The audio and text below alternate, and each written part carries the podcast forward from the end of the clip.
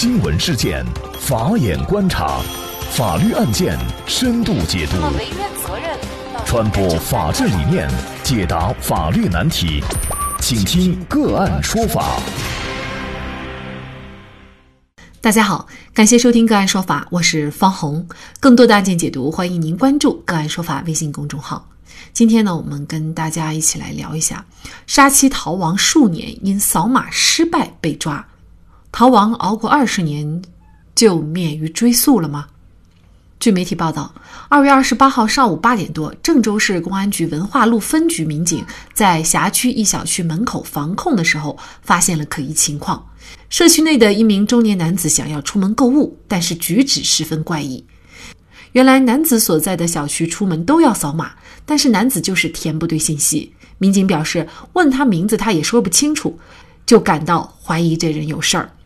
经验丰富的民警立刻意识到对方有问题，随即通过手机对男子信息核实，但始终无法查到男子信息。随后，民警将男子卢某带回警局详细核查，这一查竟揭开了卢某身上隐藏十六年的惊人秘密。嫌疑人卢某五十三岁，江苏省宿迁市泗洪县人。二零零四年三月，卢某因为感情纠纷把前妻刺伤，前妻经抢救无效死亡。卢某杀妻以后，就开始长达十六年的逃亡生涯。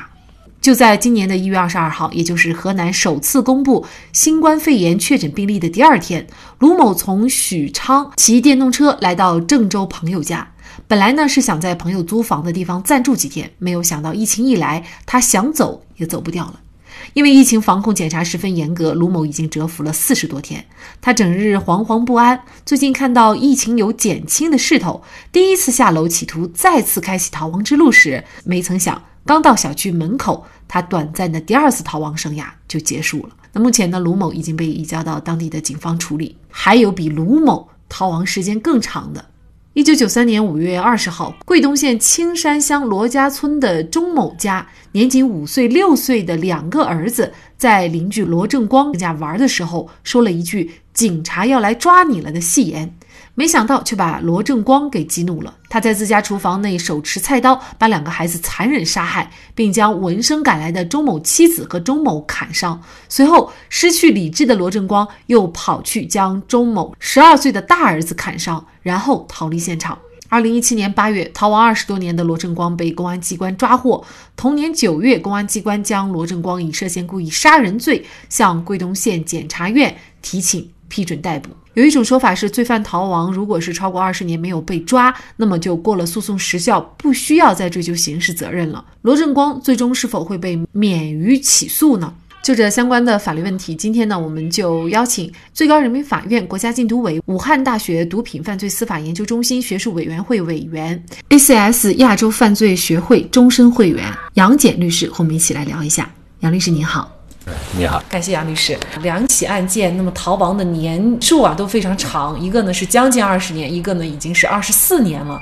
那么是不是法律上有这样一种说法，就是说如果逃亡到了二十年以上，这样的罪犯就不用追究他的刑事责任了？这是现代刑法确定的一个非常重要的制度，就是追诉时效的制度。但也并不是说所有的案件过了这个诉讼时效。就不再追究。那么就前一个案件来看呢，它适用的是九七年的刑法。那么这部刑法呢，说的是最高刑到这个死刑的，那么呃无期的，那么经过二十年，那么不再追究。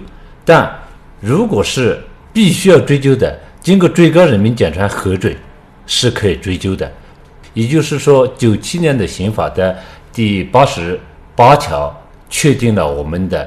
核准追诉制度，通过这个制度来确定有一些案件是可以追诉的。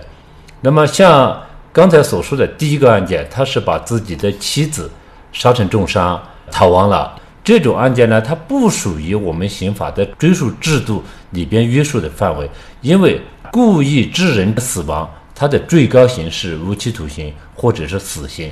按照刑法的规定呢，它还没有经过二十年，仅仅是十六年。也就是说，公安机关是要立案进行侦查，把他抓捕归案；人民检察院呢是可以对他提起公诉，而不需要经过最高人民法院核准，已不属于经过二十年的时效，不再对他的犯罪行为进行追诉的一个行为。第二个案件呢就不一样了，因为第二个案件呢，他是犯罪是在九三年的时候犯罪。那么九三年的时候的犯罪呢，他使用的是七九的刑法，旧的刑法，旧的刑法在七十六条里边明确规定了，如果最高刑到了无期或者死刑的呢，不再追究刑事责任。而这个案件呢，把他抓了，追究了，到底有没有违反法律规定？显然他不没有违反。法律的规定的，因为在七九年的刑法在七十六条里边呢，第二款里边有个明确的规定，如果是必须要追究刑事责任的，要报最高人民法院核准。所以这是有那么一个规定，这就是我们刑法确定的核准追诉制度的法律依据。是否要对他进行追究责任？那么我们要看几个方面。第一个方面啊，就是要看他的手段。是否残忍？你看这个案件手段极其残忍，杀了两个孩子，把一个十二岁的孩子也砍伤，把他的父母也砍伤。他伤害的对象是孩子，所以手段极其残忍，死了两个人，伤了三个人，他的夫妻还有他十二岁的大儿子，后果极其严重，动机也非常卑劣，社会影响也非常坏。所以像这种情况，应该对他。核准起诉、核准追诉的，而不应该让他不受到法律的追究。为什么呢？也就是我们每个人心里边都有一把秤，觉得这种人太坏了，手段太卑鄙了，哎，情节太恶劣了，哎，后果太严重了，手段太残忍了，应该追究他刑事责任。那么从这个角度来讲，必须要对犯罪分子处以刑罚才公正。而在这个案件中，你不对他实采取刑法措施，那么是没有其他更好的手段，因为这是特殊预防，它还有社会危害性、危险性、人身危险性在里面，所以这个案件是可以对他进行。核准起诉的，那可能我们很多人不理解啊，就是说为什么法律有这样的一个规定，就是过了二十年就可以不去追究相关罪犯的一个刑事责任，被害人就会觉得他犯了那么大的罪，那是不是鼓励他逃亡？如果一旦他逃亡，最终呢达到了二十年或者超过二十年，那么很有可能他就会不被追究刑事责任。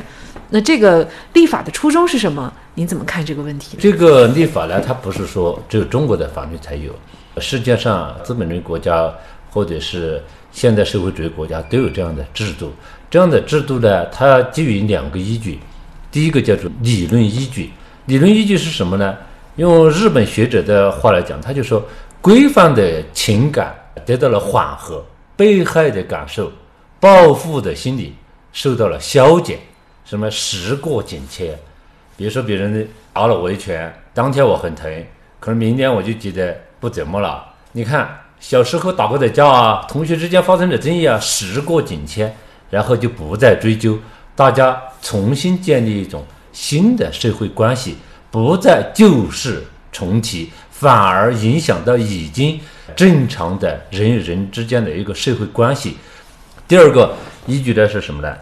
从之前实施犯罪的人的这种角度来讲，经过了很长的时间，二十年。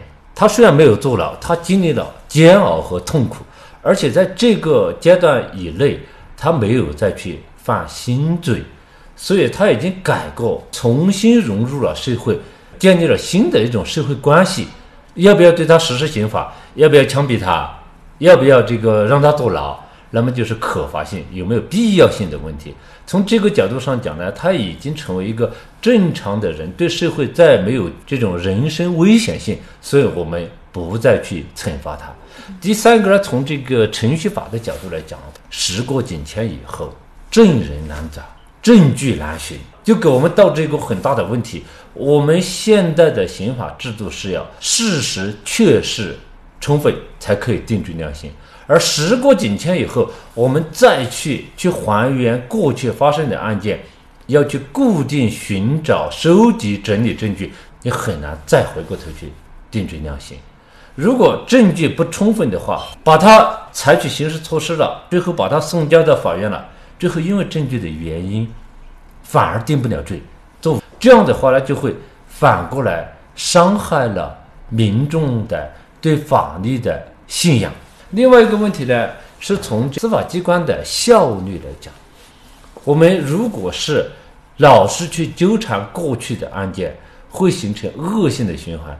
因为过去的案件，我们花要花更多的人力物力投入去侦查、去取证，那么后面新的案件我们就没有时间去做，又变成旧的案件，大量的司法资源会牵扯进去，然后就形成一个恶性的循环，最后我们大量的案件就破不了。另外一个方面呢，我们是防止司法机关的懒惰，发生的案件依照职权应该处理的立马处理。尽快处理。那么，可能对于犯罪嫌疑人来说啊，大家就会有这样的一个疑问：那是不是鼓励犯罪嫌疑人犯罪以后想办法逃亡？只要你过了这个二十年，那么很有可能就不被追责了？有没有这样的一个副作用呢？打引号的副作用啊？